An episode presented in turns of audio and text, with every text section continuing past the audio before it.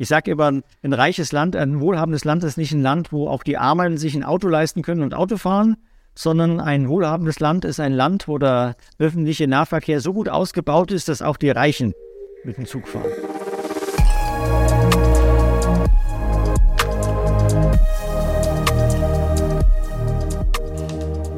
Lieber Herr Händler, einen wunderschönen guten Tag. Es ist mir eine Freude, Sie bei unserem aktuellen Podcast begrüßen zu dürfen. Hurra! Eine gute Einstellung zum Leben, Herr Händler. Äh, ich habe Ihr Buch äh, lesen dürfen, Die Geschichte der Zukunft. Ich muss Ihnen ein Kompliment machen. Das ist so inhaltsvoll, dass man das nicht durchblättern kann. Das, das ist wirklich, ich weiß nicht, wie viele Jahre Sie an dem Buch gearbeitet haben.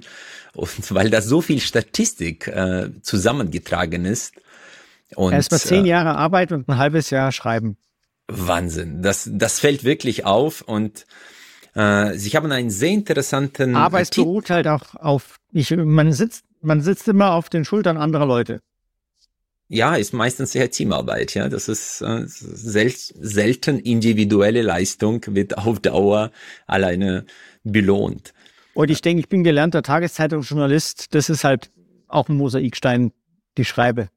Herr Händler, Sie sind ja ein, einer der führenden Zukunftsforscher. Ihr Buch naja. trägt einen Titel, Die Geschichte der Zukunft. Das ist eine interessante Kombination der Begriffe. Man erzählt, was die Zukunft bringen wird. Aber es ist auch, ähm, wie man vielleicht in Zukunft Geschichte betrachten wird. Es ist vieles. Ähm, wenn ich das richtig auffasse, und Sie hatten ja bei unserer Veranstaltung vor sieben Jahren äh, vier, also gestern wie gestern fünf spannende Vorträge gehalten. Äh, auch daraus kann ich mich noch sehr gut erinnern, dass sie auf einen äh, russischen Wirtschaftswissenschaftler verweisen, Kondratjew. Ich bin als Volkswirt damit in gewisser Art und Weise vertraut gewesen, sowohl äh, in Usbekistan im Studium als auch in Deutschland. Und äh, vielleicht erläutern Sie das Konzept, weil das ja an sich unglaublich spannend ist, äh, aus der Perspektive die Geschichte der Zukunft zu verstehen. Also wenn wir über die Zukunft reden, geht es ja darum, wir haben einen Plan im Kopf, wie funktioniert die Welt. Und da gibt es die Technikfreaks, die sehen also technisch, technisch und da gibt es die Volkswirtschaftler, die normalen Volkswirtschaftler, die sehen die Welt aus einer monetären Schmalspur, also Preise, Zinsen, Löhne, Staatsausgaben, Geldmenge, Zinsen senken, Geldmenge erhöhen. Ähm, dann gibt es eben den Kontrativ. Und der Kontrativ hat die Sichtweise, die Konjunktur, die Weiterentwicklung hängt zusammen mit dem, was im realen Leben stattfindet.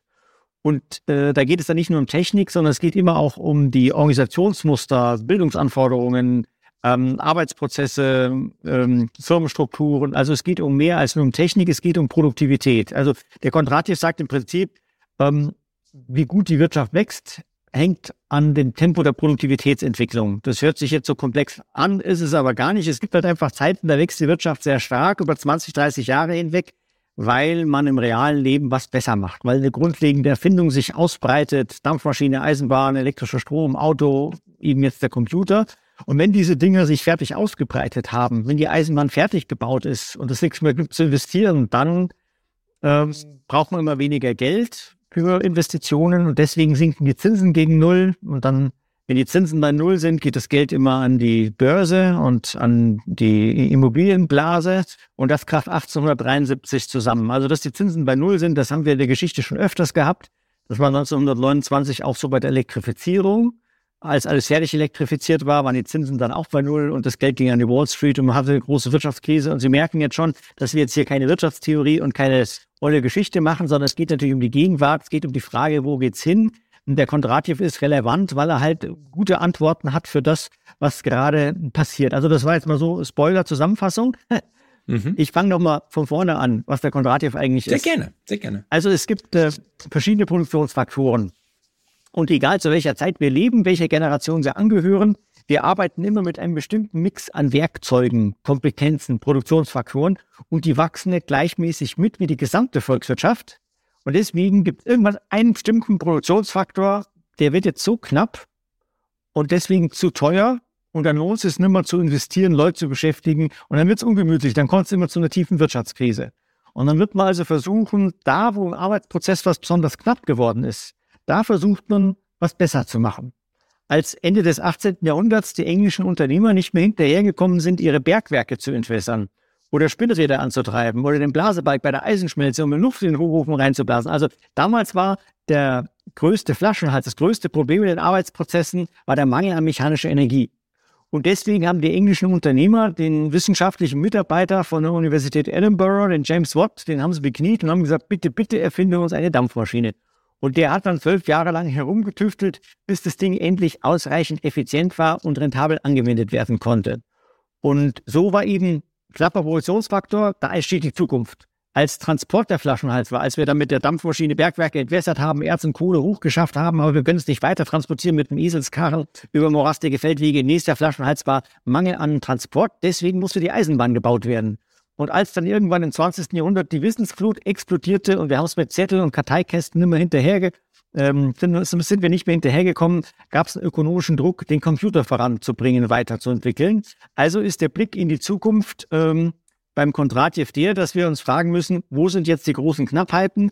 Und da werden wir uns dann eben über Personal, Sozialverhalten, Gesundheit, äh, diese Themen unterhalten. Also der, die, die lange Auseinandersetzung Volkswirtschaftler, Geldtheorie oder aber der Kondratjew mit seiner realwirtschaftlichen äh, Sichtweise, die ist eben spannend, weil man dann sieht, aha, wir haben jetzt vielleicht auch eine Zeit, Punkt erreicht, wo der Computer uns nicht mehr produktiver macht. Auch das, darüber werden wir ja reden müssen, weil die meisten meiner Mitbewerber auf den Rednermärkten, die sind der Meinung, jetzt kommt Digitalisierung und alles wird furchtbar anders.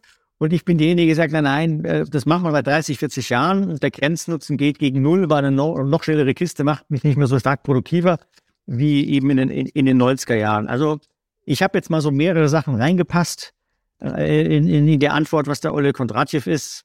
Und mhm. super spannend. Schauen Sie, wo, wo wir weitermachen. Bis jetzt gibt es, glaube ich, fünf Kondratjew-Zyklen. Ja? Der letzte war ja sozusagen Computer und äh, die Informationstechnik. Äh, es ist ja eine pure Spekulation, was der nächste oder die nächste Basisinnovation sein wird. Was schätzen Sie? Was, was könnte es sein? Also da geht's, ich weiß nicht, ob Spekulation ist. Man muss es ja begründen können. Mhm wo die größten Probleme sind, wo die Knappheit ist. Ich sage ja Gesundheit, Sozialverhalten, seelische Gesundheit, diese Sachen. Wenn man so einen Unternehmer fragt, so einen Mittelständler, 98 Prozent unserer Unternehmen in Deutschland sind Mittelständler. Mhm. Was ist dein größtes Problem?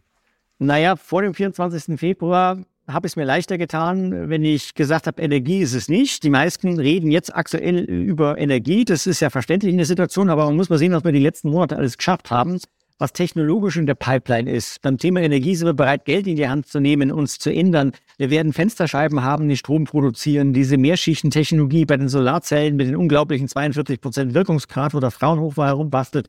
Also ich bin immer noch der Meinung, auch äh, unter den aktuellen Problemen, dass wir Energie mittelfristig, dass wir das ganz gut hinkriegen werden. Mhm. Und wenn wir dann Solarenergie aufgebaut haben und andere Energiequellen angezappt haben, dann haben wir immer noch dieselben Probleme, die wir, die wir jetzt eigentlich auch haben. Und deswegen, wenn man einen Unternehmer fragt, was ist dein größtes Problem? Dann sagt er meistens nicht meine Energiekosten, außer er produziert Zement. Wenn man einen Unternehmer fragt, was ist dein größtes Problem? Dann sagt er, ich finde kein, kein, also finde keine richtigen Leute, meine Leute verstehen nicht, was ich sagen will, ich habe schon wieder einen Arbeitsgerichtsprozess führen müssen. Und übrigens die steigenden Lohnnebenkosten. Und was steckt hinter den steigenden Lohnnebenkosten?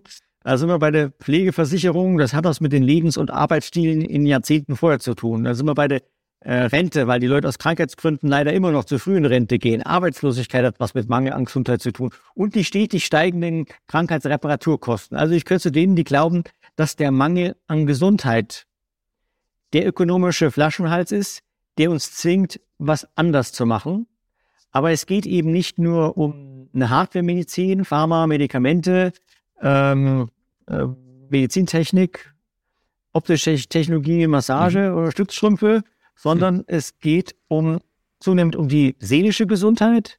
Und das hängt damit zusammen, dass die Arbeitsprozesse, die äh, stark zunehmen, Arbeit, Arbeit an Menschen ist, aber vor allen Dingen Arbeit mit Wissen. Okay.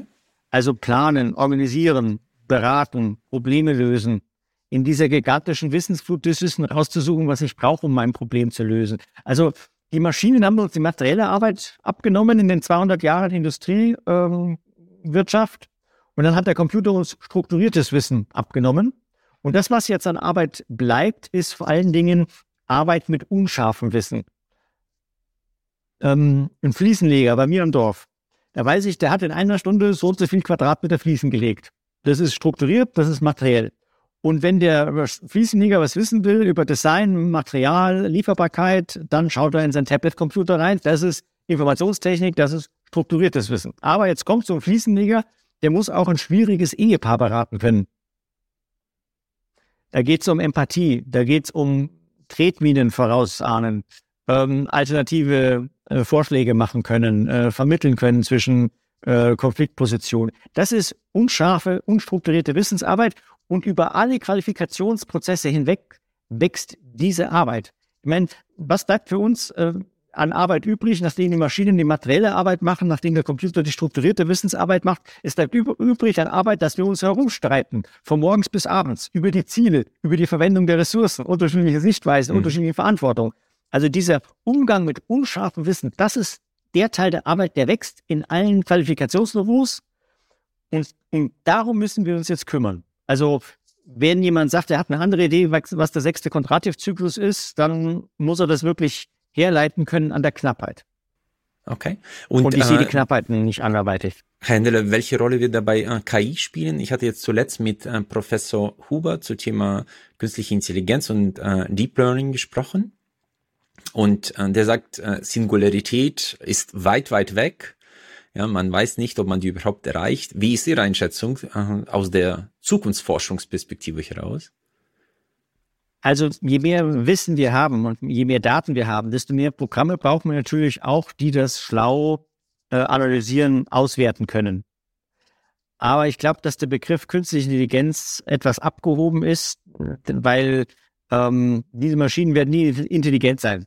Also der Schachcomputer. Der Schachcomputer schlägt mich beim Schachspielen, so viel ist klar. Und wenn er KI ist, dann lernt er sogar dazu, dieser Kerl. Aber der ist nicht intelligent. Wenn der Schachcomputer sagen würde, aber ich habe jetzt keine Lust mehr Schach zu spielen, mach jetzt mir was anderes, dann wäre er intelligent. Aber so weit wird es nicht kommen und wenn es so weit kommen würde, müssten wir den Stecker ziehen. Weil wenn mein selbstfahrendes Auto äh, selber jetzt nachdenkt, jetzt hat es doch Lust, abends in der Stadt wegzugehen und fährt von, das ist also nicht im Sinne des Besitzers oder des Erfinders. Es geht also nicht. Deswegen hat äh, KI Grenzen. Es gab ja auch in der Entwicklung der künstlichen Intelligenz die letzten Jahrzehnte immer mal die sogenannten KI-Winter weil halt große Versprechungen gemacht werden und am Ende nicht viel ähm, rausgekommen ist. Und ich sehe auch, wenn man ehrlich ist, dass viele Unternehmer, Softwareunternehmer ihre Software verkaufen wie vor zehn Jahren, aber jetzt irgendwie KI draufschreiben. Ähm, ich sehe also eine Notwendigkeit, aber es ist ein, ein Teilbereich und es ist immer noch strukturiertes Wissen. Deswegen, bin nicht wirklich einer, der sich ähm, profund auskennt. Ich versuche die Aufmerksamkeit auf etwas zu lenken, was meines Erachtens zu wenig stattfindet. Und das ist eben die Produktivitätsfortschritte zwischen Menschen und im Menschen. Da, da ist, glaube ich, der Schlüssel für politische Stabilität und für wirtschaftlicher Wohlstand in Zukunft zu finden. Herr Händel, aber dann damit äh, betonen Sie, dass die Konfliktfähigkeit, also Konflikt als Lösung, äh, ist eine essentielle Grundlage für die zukünftige Zusammenarbeit zwischen den Menschen. Und das erfordert, wie Sie haben, eine mentale Gesundheit, äh, auch Resilienz oder Antifragilität, die sehr stark ausgeprägt sind. Wessen Aufgabe ist das denn? Ist das die Aufgabe der Eltern, Aufgabe der Schule, Aufgabe der, des Staates? Genau, es ist eine Querschnittsaufgabe. Weil der Computer ist ja auch nicht irgendwie nur in der Fabrik aufgetaucht oder im Büro oder zu Hause äh, beim Spielen oder der Computer ist eine Querschnittsgeschichte. Eine Küchenwaage ist nichts anderes als ein Computer mit einem Gewichtssensor. Und das Thermometer ist ein Computer und äh, Bürokommunikation Roboter. Also es taucht überall auf und so ist es auch mit der Fähigkeit, mit Wissen umzugehen oder die Gesundheit der Leute zu erhalten. Das ist eine Querschnittsgeschichte von der Familie über Bildung, über Weiterbildung, über Politik, ähm, über den öffentlichen Raum. Also es betrifft alle. Da kann man nicht irgendjemandem speziell die Aufgabe äh, zuschieben. Da werden, werden alle was machen müssen. Ich meine, über Jahrtausende hinweg haben sich die älteren Generationen über die jüngeren Generationen beschwert. Also aktuell ist es ja auch so eine Welle da, dass äh, die heutige Generation nicht über genügend resignative Reife verfügt und ja, nicht gut auf das Leben, auf harte Leben vorbereitet ist. Haben ja, Sie das? Hätte man, hätte man sie mal nicht immer mit dem Auto zur Schule gefahren. Nein, Erziehung hat überhaupt keinen Zweck. Die Kinder machen einem sowieso alles nach. Okay. Das heißt, äh, wie, äh, die Kinder sind Abbilder der Eltern, ja? Ja, die, die machen im Wesentlichen machen sie dann doch nach. Also es ist wenig, die einen totalen Bruch ähm, leisten, so wie bei uns die Kinder äh, nach der 68er gebrochen haben mit der Kriegsgeneration. Also in der Regel macht man das so, wie das die Kinder, wie das die Eltern vorgelebt haben, würde ich mal sagen. Okay, und äh, wenn man jetzt aber den, sagen wir, technologischen Konsum mit äh, anschaut, wie viele, wie viel Zeit die Kinder bei TikTok verbringen oder bei Instagram, ich meine, der ja, Wunschberuf für viele ist zurzeit Influencer, YouTuber oder Instagrammer. Ich meine, das ist ja nicht unbedingt den Eltern nachgemacht. Das ist ja schon. Ja, und äh, früher wollte man Astronaut werden oder so. Das war auch nicht realistisch und war auch nicht den Eltern nachgemacht. Nein, ich glaube, dass vieles besser läuft bei den Jungen. Ähm, wenn ich denke, ich hatte Englisch-Leistungskurs, aber ich hatte ähm, dann englische Artikel gelesen von, von der Newsweek und habe dann Fragen dazu beantwortet und irgendwie einen flauen Kommentar dazu geschrieben. Aber ich war kaum in der Lage zu reden. Meine Kinder wachsen auf mit YouTube. Also die sind super gut, äh, wenn sie in Englisch in der Schule ein Referat halten müssen oder eine englische Schulaufgabe äh, leisten müssen. Oder wenn ich mir jetzt schon die, die W-Seminararbeit, die wissenschaftliche Arbeit, die man dann äh, am Ende der Schule schreibt, das ist der Wahnsinn, was das heute für ein Niveau hat. Wenn ich an meine Facharbeit denke, das war ein besser, besserer Schülerzeitungsartikel. Und heute hat das Niveau, wie man es ja fast an der Uni erwartet. Oder der Umgang mit Emotionen. Also bei uns ist es ja schon ganz gut, unsere Generation, aber wenn ich die Generation meiner Eltern denke oder Großeltern, da war Widerspruch oder äh, diskutieren, unterschiedliche Sichtweisen, Emotionen versprachlichen, ähm, an Beziehungen arbeiten, völlig undenkbar. Wenn ich jetzt an die Kindergartenzeit denke, meine Kinder, da war das normal, Montag früh, man geht in den Sitzkreis und dann soll jedes Kind im Stuhlkreis dann eben sagen, ob es traurig ist, weil oder eben äh, glücklich ist heute, weil. Also mit äh, Emotionen umzugehen, das zu versprachlichen, das hat diese Generation äh, besser. Es mag manches geben, was, was weniger gut ist, äh, dass Konzentrationsfähigkeit oder dass das Leistungsspektrum sich weiter auffächert. Aber im Großen und Ganzen sehe ich auch vieles, was heute besser läuft als früher. Mhm, sehr schön. Das ist ja, macht ähm, ja im Prinzip eine Zuversicht nochmal stärker. Äh, was ich bei Ihnen auch im Buch äh, interessant fand, das Thema Universalethik.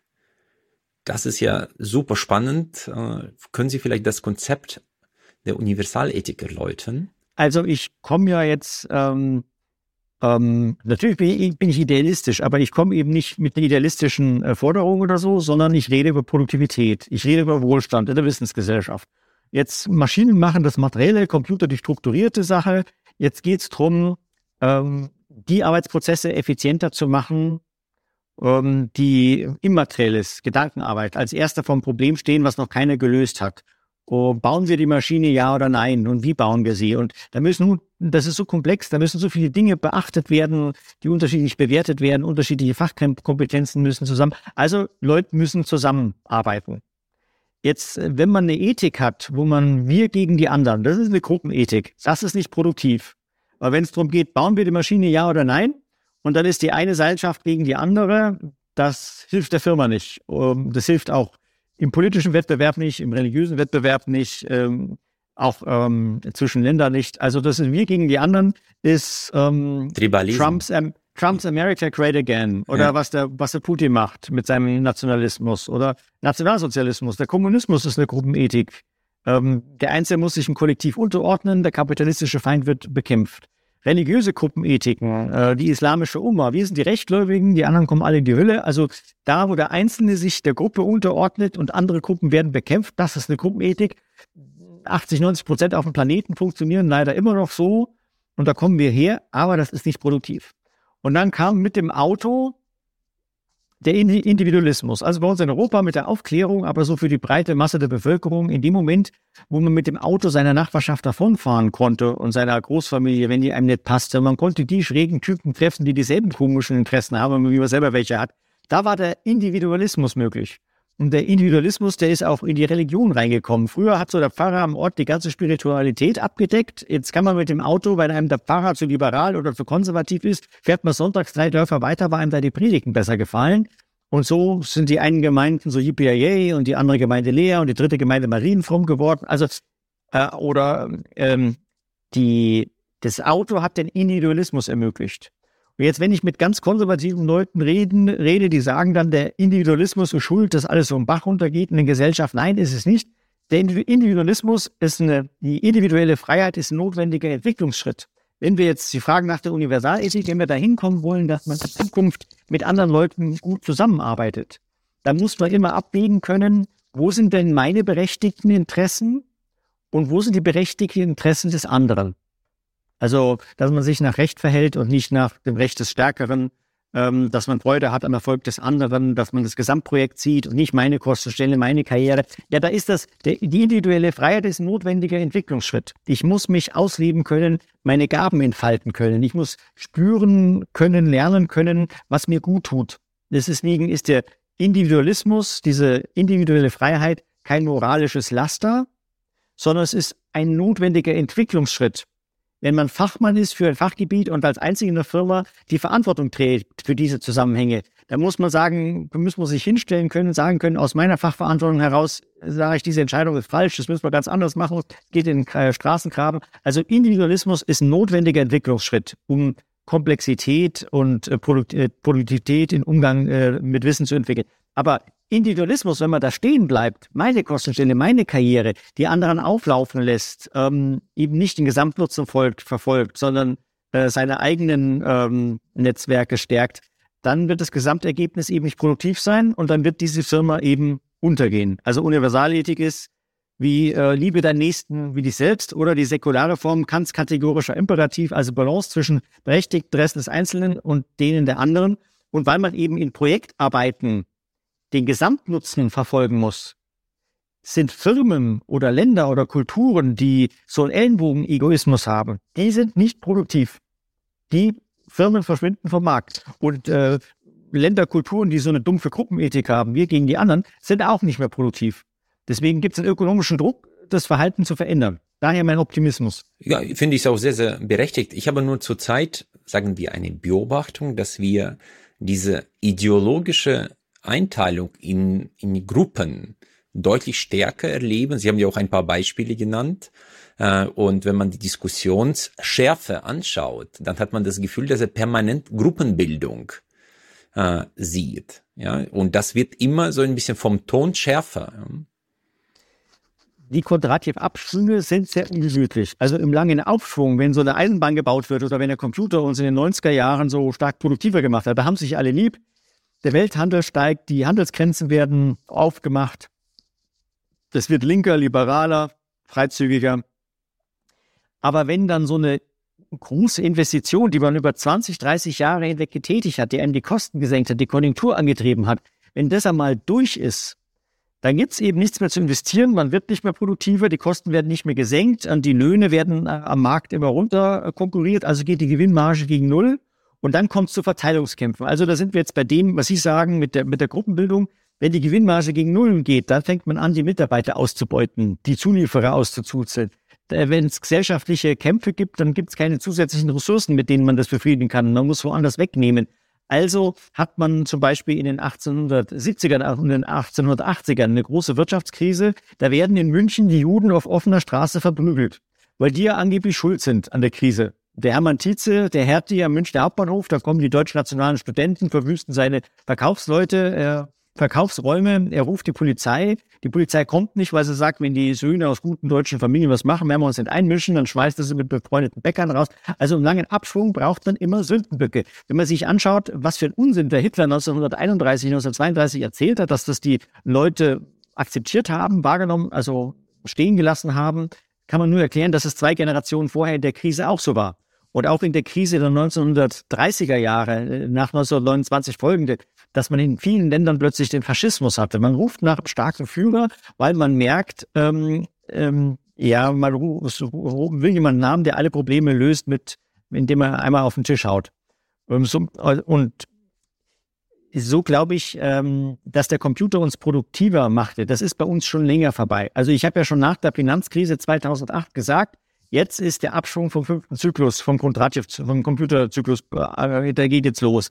Und dann wuchs halt leider dummerweise die Wirtschaft wieder um drei Prozent. Und dann haben die Leute gesagt, Händler, was erzählst du? Na, stimmt ja gar nicht. Die, äh, geht doch gar nicht zu Ende. Doch, ähm, schon, was unsere Strukturen angeht. Aber weil halt die Chinesen, die Russen, die Inder, die Brasilianer noch so viel Produktivität aufgebaut haben, ging die Party noch munter weiter. Und man muss ja auch sagen, wir haben nach der Finanzkrise einen gigantischen Kredit auf den Wert unserer Währung aufgenommen, indem die Notenbanken ähm, wahnsinnig viel Geld gedruckt haben, was uns jetzt als Inflation um die Ohren haut. Also auch das ist einer der Gründe.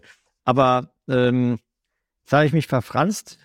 Doch, schon, wegen äh, Gruppenbildung und das jetzt im ähm, Abschwung. Genau, die Abschwünge, die Abschwünge, genau. Und in den Abschwüngen hat man immer Verteilungskämpfe. Man schließt die Handelsgrenzen. In den 1870ern, 1880ern hat man die äh, Zollgesetze so gemacht, dass man ähm, keine Getreide mehr verkaufen. In den 1920ern ist der Welthandel fast zu den Liegen gekommen, deswegen äh, hat dann Ford äh, in Deutschland eine Fabrik gemacht. Ähm, in den 1970er Jahren, nachdem das Auto sich ausgebreitet hatte, hat man technische Normen erfunden, damit die Franzosen nichts mehr bei uns verkaufen dürfen und wir nicht mehr bei denen. Und jetzt kracht es ja schon länger zwischen äh, China und den USA, aber auch, das geht jetzt ein bisschen unter zwischen der EU und äh, USA, war, war schon vor Trump schwierig, mit Trump war es total schwierig und auch im Moment ähm, wird es schwierig, weil eben im langen Abschwung man konkurriert um Absatzmärkte. Also Arbeitslosigkeit, Verteilungskämpfe, Ruf nach einem starken Mann, Sündenböcke, so wie die Engländer meinen, dass die EU schuld daran sei, dass sie selber so blöd waren, ihre Industrie zu versaubern. Ja, und deswegen haben wir dieses, diese zunehmende Aggressivität, diese, diese Lagerdenke. Und diese Gruppenethik führt dazu, dass die Krise sich ja noch verschärft. Zunächst einmal. Und noch eine kurze Unterbrechung in eigene Sache. Sollte Ihnen unser Podcast gefallen, bitten wir Sie darum, dass Sie uns abonnieren und uns vielleicht mit einer guten Bewertung unterstützen. Das hilft uns auch bei Algorithmen von Spotify und Apple. Ich bedanke mich herzlichst. Als Zukunftsforscher, wie sehen Sie die Zukunft äh, des deutschen, zum Beispiel Industriestandorts? Weil es wird ja zurzeit nicht sehr rosig eingewertet. Ähm, der größte Teil der Wertschöpfung wird nach wie vor sein ähm, Umgang mit Wissen.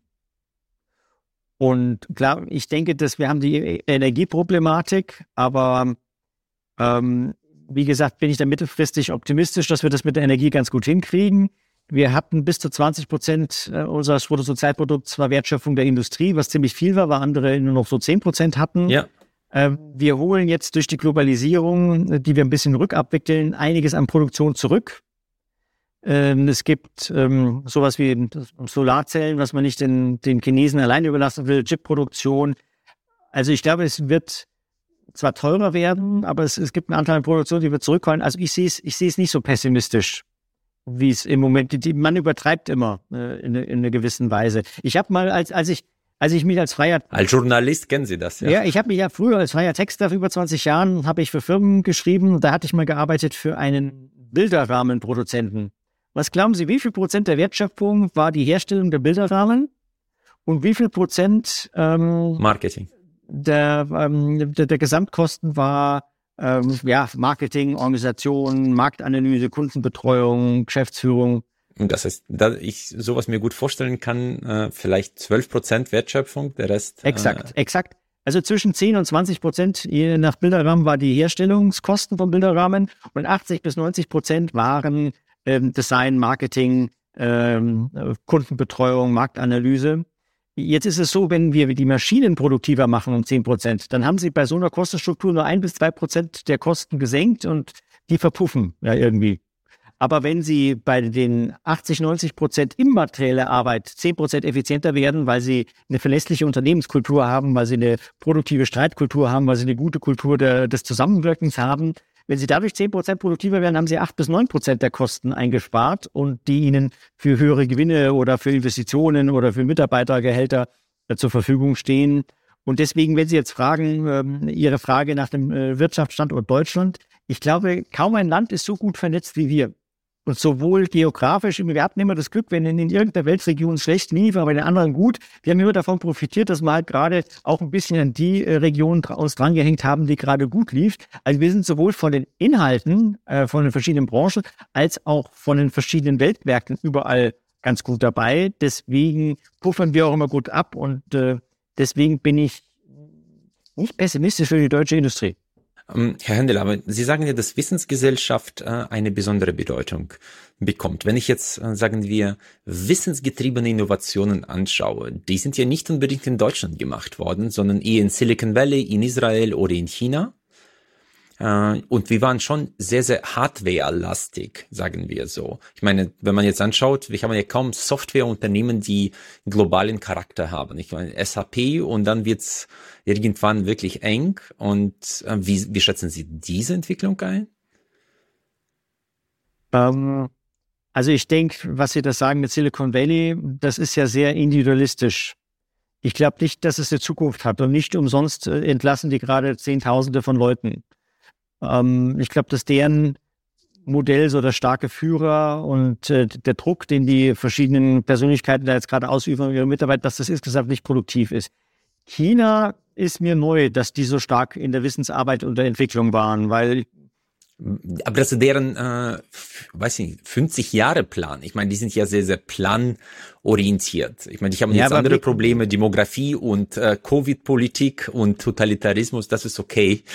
Aber so tendenziell. Ja, man kann Innovationen nicht planen. Also man kann planen, vorhandene Techniken, irgendwie Eisenbahnnetze bauen und Straßen bauen und, und ja. Stahlträger gießen. Und das haben sie ja auch gemacht. Aber da ist ja eben Schicht im Schacht. Das, das ist ja eben Schluss. Und wenn man, es, auch die Chinesen müssen ihre Informationsarbeit effizienter machen. Und wenn die keine Pressefreiheit haben und der eigene Spitzbeamte dann die eigene Propaganda glauben muss und die, deswegen Fehlentscheidungen fällt, also ohne Pressefreiheit bin ich nicht produktiv. Oder wenn man keine Kritik ähm, äußern darf, weil dann gleich das, was Gesichtsverlust ist, oder weil dann gleich die Macht in Frage gestellt wird, dann ist das nicht produktiv. Also ähm, hm, glaube ich nicht, dass die äh, Chinesen da sonderlich produktiv sind. Und wenn sie dann äh, Software und so weiter angehen, ähm, es geht ja querbeet durch alle Branchen. Es geht ja um, ähm, um alle Produkte, die, die man herstellt in Deutschland.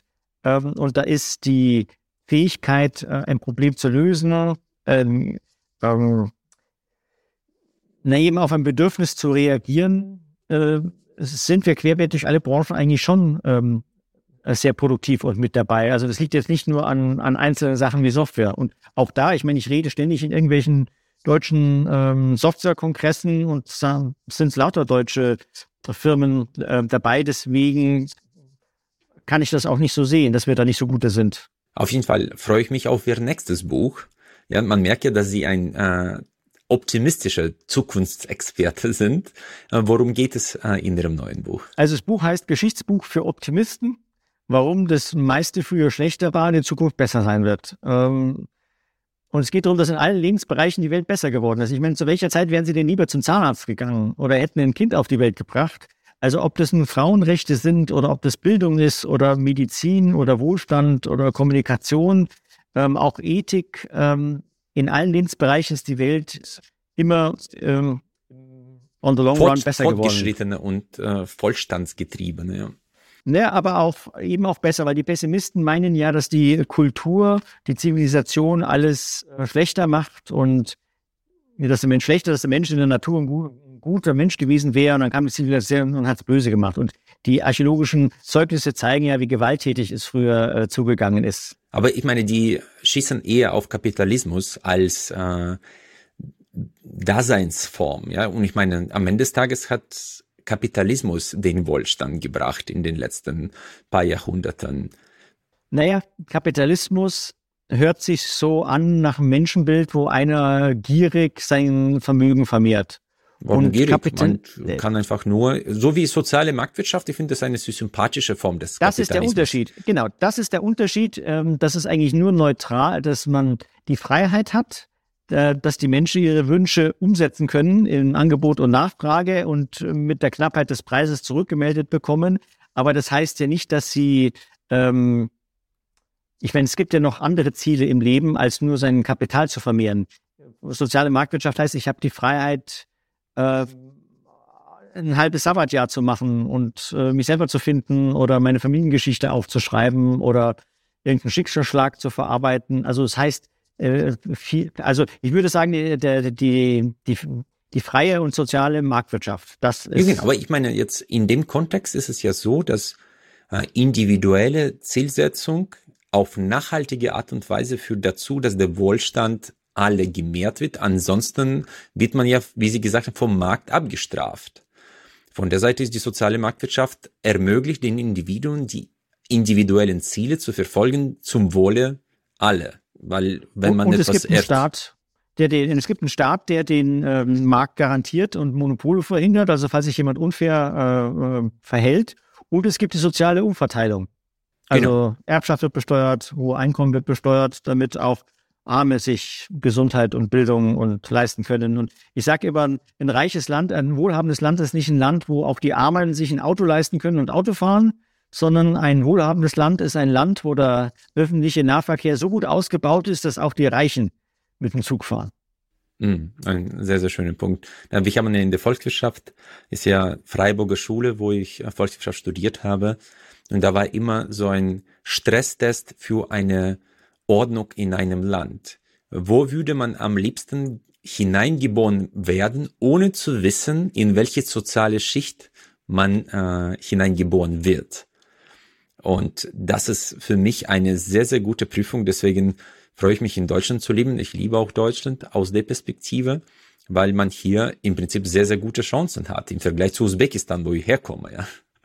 Also wenn ich fragen darf, das können wir herausschneiden oder Sie können es bringen, wie das mit den Kondratjews ist. Also einmal würde mich interessieren, was Sie im Studium damals in Usbekistan oder wo Sie waren, äh, mitgekriegt haben. Und das andere Freiburger Schule, das ist ja sehr Ordnungs. Ähm, genau, soziale Ding Marktwirtschaft ist ja äh, auf Basis der Freiburger Schule entstanden. Ludwig Erhard hat das ja von Hayek äh, übernommen und das ist ja die Freiburger Schule.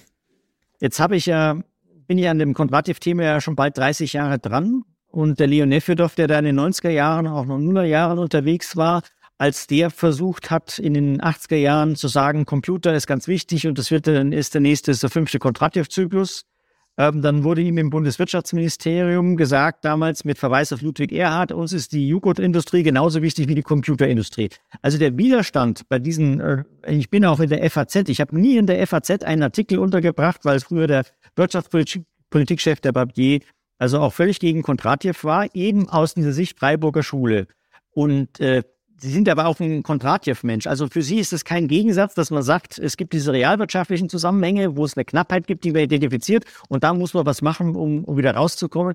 Äh, das, für diese Hardcore-Marktwirtschaftler war das ein Widerspruch. Ja, wobei, äh, das heißt, Ordoliberalismus und äh, soziale Marktwirtschaft ist ja keine Hardcore- äh, Marktwirtschaftler, weil am Ende des Tages geht es ja darum, dass man den Rahmen schafft und nicht selbst bestimmt, welche Technologie die Zukunft bestimmt. Weil was zum Beispiel jetzt in EU passiert ist, dass im Jahr 2035 äh, der, der letzte Verbrennermotor produziert werden darf oder verkauft werden darf. Das ist ein expliziter Eingriff der Politik mit Anmaßung des Wissens. So ist etwas unmöglich unter klassischen Rahmenbedingungen des Ordoliberalismus vorzustellen, weil ein Beamter maßt sich an, zu bestimmen, was in 13 Jahren die richtige Technologie sein wird. So etwas ist nicht okay. Bei Joghurt oder Computer, das regelt der Markt.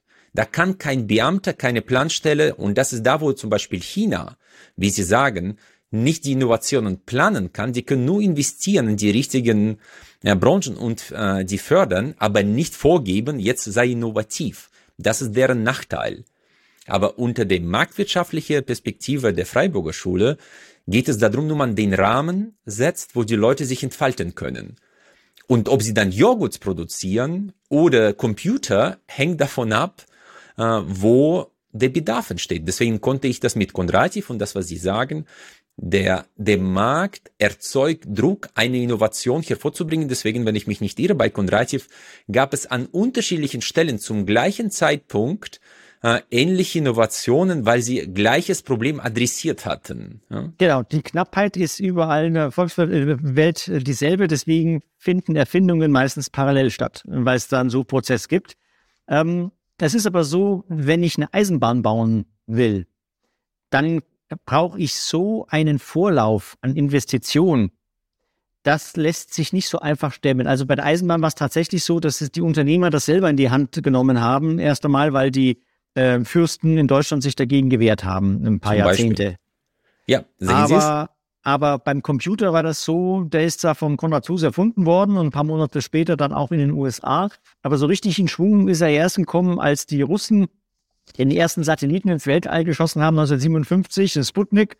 Der ist zwar nach drei Stunden wieder runtergefallen, dieses piepsende Ding, aber die Russen haben bewiesen, mit so einer Trägerrakete eine Atombombe auf Washington schmeißen zu können.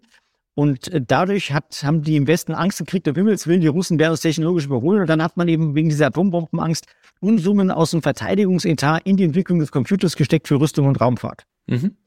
Und äh, diese gigantische Anschubinvestition durch, die, durch das amerikanische Militär und dann eben in den 70er Jahren vor allen Dingen von äh, Japan übernommen. Und das japanische MITI hat ja auch den Computer dann führend äh, die Entwicklung moderiert zwischen den verschiedenen Firmen, hat da also eine staatliche Rolle eingenommen. Und da ist eben die Situation der 80er Jahre, Ordoliberalismus, der sagt, ja, wir mischen uns nicht ein in den Markt, mhm, genau. die führte dazu in dieser Situation, dass man damals beim Computer hinterherhinkte. Also ich würde vielleicht sagen, man muss es trennen, dass man sagt, das eine sind die Rahmenbedingungen, das ist Ordoliberalismus, aber als verantwortlicher Politiker muss ich sagen, ja, das Ding ist wohl in Zukunft die wichtige Innovation.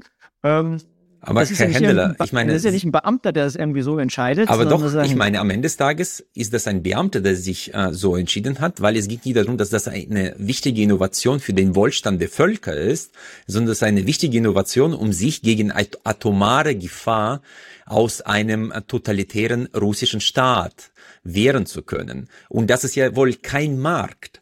Und wenn es Sie ist jetzt auch ein Bedürfnis, es ist ein Bedürfnis, es ist ein öffentliches nach Sicherheit, Gut. okay, ein, ein weil Markt, ein Markt wird öffentliches Gut, was der Staat als Akteur äh, bedienen für mich, muss. Für mich war das sehr spannend zu sehen, äh, wenn Sie jetzt äh, Tesla nehmen. Ich meine, die haben ja auch eigene Infrastruktur mit eigenem Geld erschaffen, ohne staatliche Unterstützung, ja, in den ersten Jahren. Ich weiß nicht, wie viel Geld er verbrannt hat und das ist ohne Kapitalmarktzugang und ein exzellentes Storytelling wäre gar nicht möglich, in Deutschland auch nicht.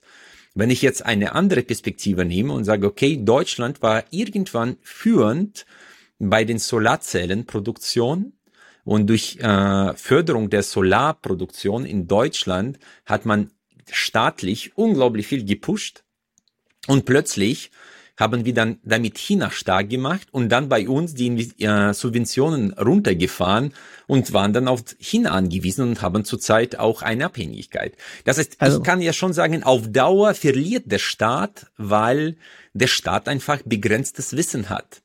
Das ist leider, es gibt keine andere Alternative, weil der Markt gewinnt immer durch Individuen, die eine kreative Reibung und diese schumpeterische Zerstörung herbeiführen. Ja. Also die Chinesen haben ihre Solarindustrie massiv äh, subventioniert. Klar. Und wir haben ja nicht Firmen subventioniert, sondern wir haben den, den Markt subventioniert, den, den Na Nachfrage äh, angeschoben. Ja, sicher, aber das und, ist, ohne äh, hätten die Firmen nichts hineinverkaufen und sie haben sich dumm und dämlich verdient. Wir haben die Branche restrukturiert. Die haben sich Paläste gebaut, die ohne Subvention des Staates nie im Leben möglich wären. Und dann plötzlich waren diese Paläste leer und die Firmen insolvent, ja, äh, weil äh, die Subventionen des Marktes weggefallen sind. Ja. Mhm. Dann hätte man langsam rausgehen müssen. Und äh, aber ich glaube, das ist also von Kontrativtheorie. Also wenn wir uns über Wirtschaftspolitik unterhalten, das ist jetzt also ein ganz unerwartetes Thema, bin ich der Meinung, im langen Aufschwung, wenn sich der Computer ausbreitet, wenn die Eisenbahn gebaut wird, wenn es läuft, dann sollte sich der Staat zurückziehen. Aber eben, wenn die Situation ist, dass ich einen Kontrativ-Abschwung habe, wo ich Verteilungskämpfe habe, dann brauche ich aus Gründen der politischen Stabilität mehr Staat und ich brauche mehr Staat, weil ich eben schauen muss, dass wenn Transport knapp ist, die Eisenbahn gebaut wird. Also dieses Anmaßen des Wissens. Da müssen nur die, der Staat muss erkennen, was der richtige, äh, das richtige Bedürfnis ist. Und manchmal Weil habe ich ist, nie das Gefühl, dass das richtig erkannt wird. Wenn wir jetzt ja, anschauen, wie ein Flughafen in Deutschland gebaut wird, Herr Händler, da ist das wirklich peinlich, ja. Ja, das ist wahr.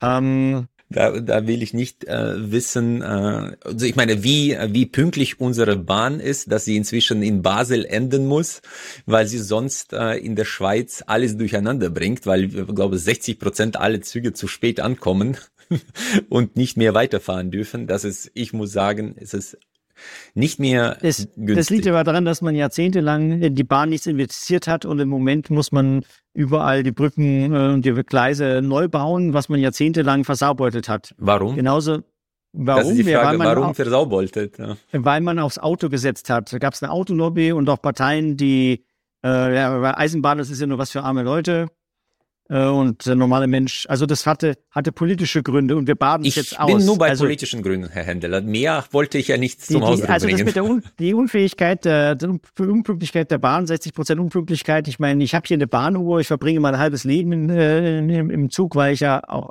zu den allen Veranstaltungen gehe liegt daran, dass man jahrzehntelang nichts gemacht hat. Und der Flughafen, dieses Chaos ist ja auch entstanden, weil man äh, angefangen hat zu bauen und dann hat man gesagt, so jetzt müssen wir es erweitern. Und dieses Chaos hat man dann nicht mehr ähm, auf die Reihe bekommen. gebracht. Genau. Ich wollte nur sagen, dass politisch, äh, politische Eingriffe äh, im Markt nicht immer zielführend aber, sind. Aber, aber das ist ja das, wovor ich kämpfe. Wofür rede ich mir eigentlich im Mund fusselig mit den ganzen Kontrate? Weil ich will ja eine Wirtschaftspolitik, wo ich sage, schaut auf die Knappheiten und investiert da. Und die Knappheiten sind diesmal im Menschen. Kümmert euch um Unternehmenskultur, ähm, baut ein präventives Gesundheitssystem auf. Hm. Ähm, da das, das ist ja, die, die, ich will ja die Leute ins, ins Handeln bringen. Wenn ich sagen würde, oh, der Markt soll mal selber schauen oder so, aber ich bin natürlich auch ein Akteur äh, am Markt. Also ich kann Ihnen erzählen, am 1. Mai Maibaum aufstellen, bei uns hier in Bayern am Dorf. Ich gehe dahin und gesagt, ja gut, ich möchte ein bisschen meine Kontakte pflegen hier am Dorf. Und dann sehe ich die ganzen Leute, ich wohne hier in der Region von, von Ingolstadt, als gestandene Leute, die Bau, die irgendwie was Gescheites machen. Und dann denke ich mir, naja, was mache ich eigentlich? Und dann fing ich an, mit dem Ersten zu reden und dann sagt der Erste, ja, er ist jetzt in Frührente gegangen, weil sein Chef so furchtbar war. Und der Nächste sagt, ja, ja, das Arbeitsklima ist so furchtbar, kein Genuss mit der Arbeit. Und der Dritte sagt, ja, und unfähig und Intriganz und so. Und dann ist ja doch nicht so blöd, was ich mache, weil äh, das hat mir bestätigt, aha, das ist die Knappheit. Und wir, wir fokussieren auf Geld, wir fokussieren auf Technik, aber das, was die Produktivität ausmacht, sind zunehmend die Menschenthemen. Und das ist der Sinn und von dem ganzen Kontrativ. In einem Punkt bin ich bei Ihnen, äh, nicht bei Ihnen. Das heißt, wenn Sie sagen, dass in diesem Unternehmen ein furchtbares Klima herrscht, dann kann der Staat nichts dazu beitragen, aber der Markt wird die richtig, solche Unternehmen richtig abstrafen, weil in Zeiten des Fachkräftemangels wird bei Kununu oder Glassdoor sehr transparent darüber geschrieben, in diesem Unternehmen empfehlen wir nicht zu arbeiten. Und auf einen Schlag haben sie ein echtes Problem, um neue Leute zu gewinnen. Und solche Unternehmen werden vom Markt verschwinden. Aber der Staat wird da nicht helfen können. Wo Staat wirklich helfen kann, ist vielleicht Gesundheitsvorsorge ja, und Gesundheitskampagnen zu fahren. Zum Beispiel was in der Covid-Zeit, was mich sehr überrascht hat, dass die Prävention hätte man auf der anderen Ebene mehr für, äh, mehr für eigene Gesundheit zu machen. Das ist etwas, wo der Staat äh, vielleicht noch fördern und aufklären kann, weil das ist ein gemein, gemeinsames Gut ist. Also was Unternehmen, was Unternehmenskultur angeht, ich erwarte, ich kann mir schon vorstellen, dass Politiker da was machen können, weil wir sind ja mehr als nur eine Gesetzesfabrik. Wir die, die, die gestalten ja auch eine Öffentlichkeit, eine öffentliche Debatte. Und wenn Politik das Thema aufgreifen würde, Streitkultur, Umgangskultur, die streiten dann sich hätte, die ganze Zeit. Ja, ja, eben, weil wie geht's innerhalb der Parteien zu? Ja. Wie geht's zwischen Politikern derselben Parteien oder anderen Parteien zu? Also da könnte Politik sehr viel tun, das zu thematisieren. Weil was mache ich jetzt? Wofür kriege ich mein Geld? Wenn ich zu einer Firma gehe, halte einen Vortrag. Was ist meine Dienstleistung? Was ist der Mehrwert? Und ich merke eben, dass die Leute dann sagen, jetzt traue ich mich, die Themen anzusprechen. Und der Händler hat ja gesagt, das. Wobei die, die unterschiedliche Wahrnehmung, ich, ich spreche während so einer Wirtschaftstagung und dann kommt so ein Unternehmer zu mir und sagt, ah, super Vortrag, ähm, Sie müssen unbedingt bei meiner Firma sprechen, damit es meine Leute endlich kapieren. Und dann darf ich dann in seiner Firma sprechen und dann kommen seine Mitarbeiter hinterher zu mir und sagen, ja, super Vortrag, aber dass unser Chef Sie eingeladen hat, das verstehen wir überhaupt nicht weil er sich ja ganz anders verhält. Und deswegen dieses Selbstwahrnehmung und Fremdwahl. Nein, da kann Politik so wahnsinnig viel machen, was Bewusstseins äh, angeht. Und das andere ist, man könnte schon in der Unternehmenskultur äh, schauen, ähm, dass es Spielregeln gibt, dass es einen Ombudsmann gibt, dass es Regeln für Kritik gibt. Also ich habe das noch nicht durchdacht, aber ich glaube, auch da könnte man anfangen, äh, gesetzliche Spielregeln einzuführen. Ja, da bin ich äh, komplett dagegen, weil ich glaube, dass äh, die Kultur folgt der Struktur. Und die Struktur bildet sich heraus äh, aus dem Unternehmen heraus. Und das ist jetzt wirklich äh, die Frage, was ist die richtige Struktur, um die richtige Kultur hervorzuheben. Das kann kein Gesetzgeber bestimmen, weil sie am Ende des Tages nur verlieren können, weil es einige Unternehmen treffen wird, bei denen das passt. Aber es werden rein statistisch äh, gesehen viele Unternehmen sein, wo es wirklich nicht passt. Deswegen, der Staat sollte sich möglichst äh, stark zurückhalten, wo ich ihm recht gebe, einfach mehr aufklären von klein an, um die Chancengleichheit zu fördern, da bin ich bei Ihnen. Aber punktuelle Eingriffe, um das oder das zu bewirken, wir haben mit Professor Dörner gesprochen, das ist der Entscheidungsspieltheoretiker, äh, der immer sagt, der Staat und die Politik neigt zu Aktionismus, um kurzfristig irgendwelche Effekte hervorzurufen, die langfristig meistens leider eine negative Wirkung haben, weil man das gar nicht durchdenken kann. Deswegen sollte sich der Staat eher zurückhalten und eher den Rahmen zur Entfaltung schaffen. Und da, da bin ich bei Ihnen, diese Entfaltung, die kann man äh, durch Aufklärung fördern. Aber durch Gesetzgebung, das hat jetzt sehr selten gut funktioniert. Auf jeden Fall ja, es geht, ich habe auch kein konkretes Beispiel. Es ist interessant, wie unser Gespräch läuft. Ähm, mir geht es meistens, mal, es geht weniger um Strukturen, es geht um den Geist in den Strukturen. Aber Geist folgt den Strukturen, Herr Händler. Es gibt keinen Geist per se. Geist entsteht durch Interaktionen. So, wie Sie gesagt haben, die Kinder sind Abbilder der Eltern. So, und das der Geist ist sozusagen, äh, wir haben erstens 50 Prozent ist genetisch prädisponiert bei jedem Menschen in etwa. Ja, bei Intelligenz 80 Prozent. Da fängt ja schon alles an. Und der Unterschiede. Äh, und von der Seite ist es eine Frage, in welchem Kontext man aufwächst. Und das ist halt mit, äh, weiß nicht, 40, 50 Prozent beeinflussbar. Aber der Rest ist vorgegeben, auch schon biologisch. Deswegen ist das gar nicht so einfach zu beantworten. Ich glaube, es ist äh, weder schwarz noch weiß, ich, ich, das ist ja irgendwo grau ich, alles, ja. Wegen, wegen Strukturen gebe ich Ihnen ein Beispiel. Ich bin für eine klare Verantwortlichkeit. Also auf der einen Seite ist es wichtig, dass die Leute mitreden können, aus ihrer fachlichen Kompetenz dem Chef der Abteilung, dem Chefchef widersprechen zu können. Ich glaube, dass das, was neu ist in Zukunft, dass die Strukturen durchlässig sein müssen. Also es, äh, es muss klar der, der Chef oder der Chefchef die, äh, die Entscheidung treffen, die müssen sie begründen gegenüber den Mitarbeitern. Das ist neu. Die mussten es vorher nicht begründen, jetzt schon. Es muss nachvollziehbar, es muss noch ein halbe, halbes Jahr später klar sein, wie ist man zu dieser Entscheidung gekommen, wer hat die getroffen und wer ist für was verantwortlich. Also ich bin kein Fan von diesen Selbstorganisationsgeschichten, wo die Leute nach einem Jahr bis aufs Blut äh, zerstritten sind, weil es im Konfliktfall keinen Chef gibt. Äh, ja, aber das ist umgekehrt. Also ich, bin, ich bin für Chefs und ich bin, bin für eine klare Verantwortlichkeit und deswegen wird es diese Strukturen, Hierarchien weitergeben. Es werden immer auf, Hierarch auf Hierarchien geschimpft aber die muss es geben. Das, was eben neu ist in diesen Hierarchien, ist diese Transparenz, diese Durchlässigkeit, diese Hinterfragbarkeit, das unausgesprochene Interessen transparent gemacht werden, dass unsichtbare Machtstrukturen auf den Tisch kommen und diskutiert werden können. Das meine ich, das mit den Absolut. begeisternden Strukturen. Aber Herr Händler, das, aber, aber das, das ist wird sich eine Strukturänderung. Das wird ja. sich herausstellen. Ja. Es wird nicht vom Staat vorgegeben, weil die erfolgreichen Unternehmen setzen auf solche Strukturen, wo Hierarchien flach sind,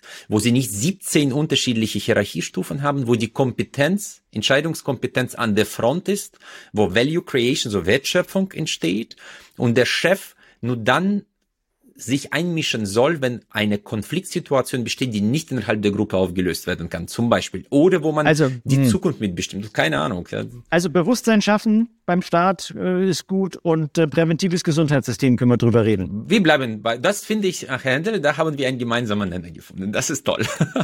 naja, ich, ich bin ja viel unterwegs äh, in verschiedenen Branchen und Gesundheit ist ja ein ganz sensibles Thema. Wenn man da Vorschläge macht, dann wird man sehr schnell von der Bühne geweht. Äh, das sind alles, aber wir, über mein Hauptthema, den Kontratjew haben wir untergebracht. Mein Hauptthema wäre Kultur der Zusammenarbeit gewesen. Aber vielleicht sieht man sich ein anderes Mal nochmal. Ach, Herr Händel, das ist doch super. Ich habe noch, äh, zum Abschluss stelle ich immer äh, die drei gleichen Fragen. Äh, die erste Frage, ich könnte mir denken, was Sie jetzt sagen, aber vielleicht äh, sagen Sie auch was anderes. Gibt es ein Buch, das Sie in Ihrem Leben sehr geprägt hat? Egal das auf welchem Gebiet. Einfach das, was Sie hervorheben würden äh, in der Reflexion Ihres Lebens.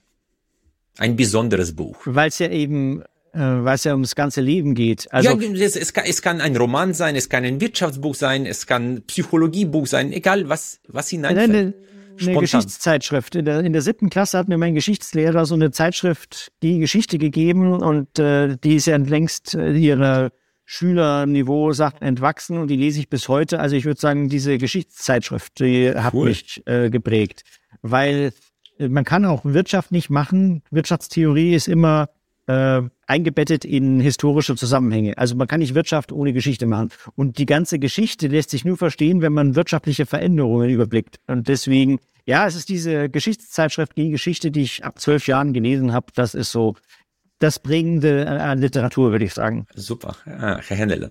Zweit, äh, die zweite Frage. Was würden Sie einem 20-jährigen Erik mit Ihrer ganzen Lebenserfahrung heute empfehlen? Naja, das ist natürlich sehr persönlich. Ich würde sagen, sei mal ein bisschen lockerer. Genieß das Leben. das ist, auch eine gute Empfehlung. Aber der 20-jährige Erik, der würde dem 53-jährigen sagen, jetzt reiß dich mir ein bisschen zusammen, sei ein bisschen disziplinierter, schau mal, dass du ein bisschen mehr schaffst. Also, also okay. Ich meine, Disziplin ist einer der größten Erfolgsfaktoren im Leben. Ja, so, so kann man das einfach zusammenfassen. Ja. ja, ich muss mein Buch fertig kriegen und da braucht man viel Disziplin und ich habe weder die Kampfkraft noch die Disziplin, wie, die ich mit 20 oder mit 30 hatte. Das kann ich nachvollziehen. Also Energielevel sinkt äh, ein bisschen mit dem zunehmenden Alter, kann ich selbst Aber bestätigen. Ich werde es irgendwann fertig kriegen. Herr Händel, und die dritte abschließende Frage. Was ist für Sie der Sinn des Lebens? Naja, ich bin ein religiöser Mensch. Es geht darum, Sinn des Lebens ist am Ende zu Gott zu kommen. Das Himmelreich kann ich mir nicht verdienen, aber die Art, wie man mit anderen interagiert, das ist das Entscheidende. Also es, Sinn des Lebens ist zu lernen und ähm, zu reifen und auch in der Welt zu wirken. Das aber mit dem Gesamtziel am Ende in Gemeinschaft mit Gott zu sein. Das ist der Sinn des Lebens. Schön.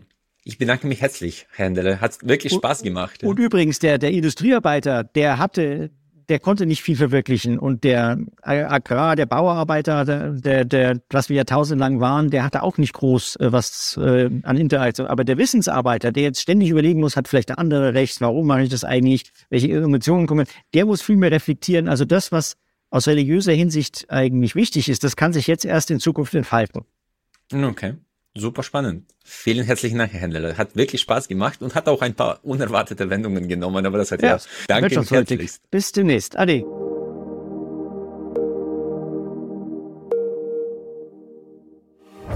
Sollte Ihnen unser Podcast gefallen, bitten wir Sie darum, dass Sie uns abonnieren und uns vielleicht mit einer guten Bewertung unterstützen. Das hilft uns auch bei Algorithmen von Spotify und Apple. Ich bedanke mich herzlichst.